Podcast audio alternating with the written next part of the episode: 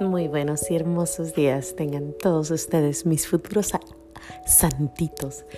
Vamos a dar gracias a Dios por este hermoso día, por este nuevo día, por este tiempo, tiempo que nos hace reflexionar, pensar a dónde vamos y de dónde venimos. Gracias y alabanzas te doy, gran Señor, y al auto gran poder que con el alma en el cuerpo nos dejaste amanecer.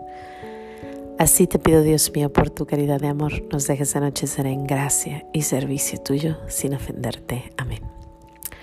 Pues hay algo muy común entre los santos, entre muchos santos. Está un tiempo de consolación y tiempo de desolación.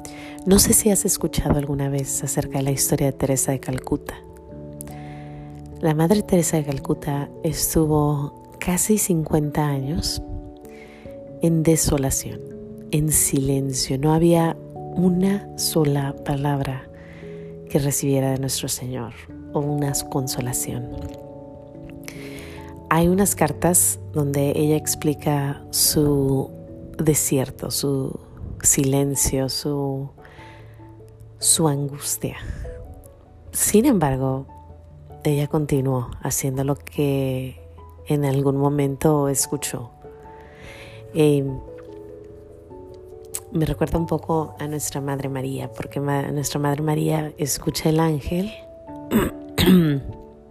y pues por 33 años ya no oyó nada. Hasta aún en la muerte, ahí enfrente de los pies de nuestro Señor, ella siguió confiando que Él era el Mesías y ella sabía y ella decía, si me lo prometió el ángel, seguro y, y sí. Pues Teresa de Calcuta está igual. A ella le habla de joven cuando le dice que se vaya a Calcuta. O escucha la voz o siente esa, esas ganas de ir, pero después la deja. Por el otro lado tenemos a Sor Faustina, que vivió en consolación, mucho, mucha consolación. Eh, eh, seguido escuchaba su voz, seguido lo veía, seguido veía los rayos, seguido veía a nuestra Madre María seguido hablaba con algún santo y ella también, ¿no? Eh, entre más veía, más quería. Entre más, más estaba cerca del cielo, más quería. Y pues las dos están en un momento de donde pueden recibir gracias o pueden soltar las gracias, ¿no? Puedes recibir la gracia cuando estás en desolación o puedes dejar dejarlo todo y decir, ¿sabes qué? No, no, no siento que es cierto esto, no es cierto que fue una ilusión mía que él me habló y que me dijo, fue una ilusión mía que a lo mejor me, me convenció que me viniera hasta Calcuta. Sin embargo, ella nunca lo dejó, ella continuó, continuó, continuó en su desolación en su tristeza, en su, en su angustia. Sin embargo, traía una sonrisa de oreja a oreja que jamás hubieras creído que estaba en desolación o en tristeza o sola. Igual Sor Faustina, ¿no? Sor Faustina ahí donde estaba eh, agarró y recibió las gracias y, y era obediente. Si hay una palabra buena para Sor Faustina es humildad o obediencia ella nunca dejó que sus gracias se fueran, a pesar de que lo veía tanto. Y así están muchos santos, ¿no? Tenemos a santo tras santo tras santo que pasan de desolación a consolación, desolación a consolación, pero hay unos que extrema desolación y hay otros que extrema consolación. Pero luego tenemos a nuestro Señor, que es nuestro, nuestro ejemplo a seguir completamente, ¿no? Y él también estuvo en consolación y desolación, constante, constante, constante. Él estaba, él parecía torbellino, ¿no? Subía y bajaba y subía y bajaba y subía y bajaba y subía y bajaba en constante consolación y desolación, consolación, desolación, consolación, desolación. Por una parte veía que estaba logrando lo que nuestro padre le había dicho y por otra parte veía que lo seguían y lo perseguían. Por una parte el ángel lo ayuda, por otra parte él dice, ¿dónde estás? Me has abandonado, ¿no? Padre.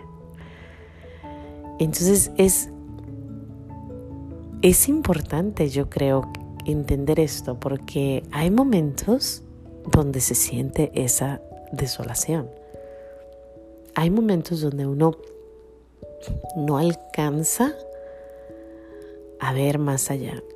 Y pueden ser varias cosas. Puede ser a lo mejor no estamos en gracia. Ese es un ejemplo. A lo mejor ya, ya es tiempo de irnos a confesar. A lo mejor la gracia de nuestro Señor está muy lejos de nosotros por alguna razón. Puede ser que no hay oración, falta de oración, que no es el caso de nuestro Señor Jesús.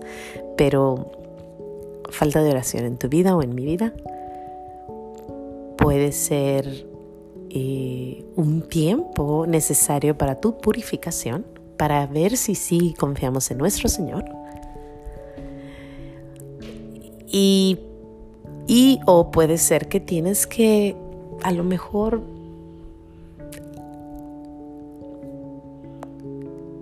disculpen, es que se me fue. Puedes, a lo mejor es tiempo de, añadir algo. A lo mejor ya es tiempo de, que, de que sigas el siguiente paso, ¿no? Ok, ya estamos en este nivel, estamos un poquito eh, desolados, un poco mal, pues vamos a añadir algo. A lo mejor más sacrificio, más penitencia, a lo mejor más oración, no sé. No sé dónde estás tú. No sé dónde te encuentras. A lo mejor estás en consolación si estás en consolación, reza por los momentos que vienen de desolación. Pídele mucho a nuestro Señor para que cuando venga la tristeza, el separamiento, el que sientes que a lo mejor dónde está Jesús, para que en esos momentos recuerdes estos momentos de, de consolación.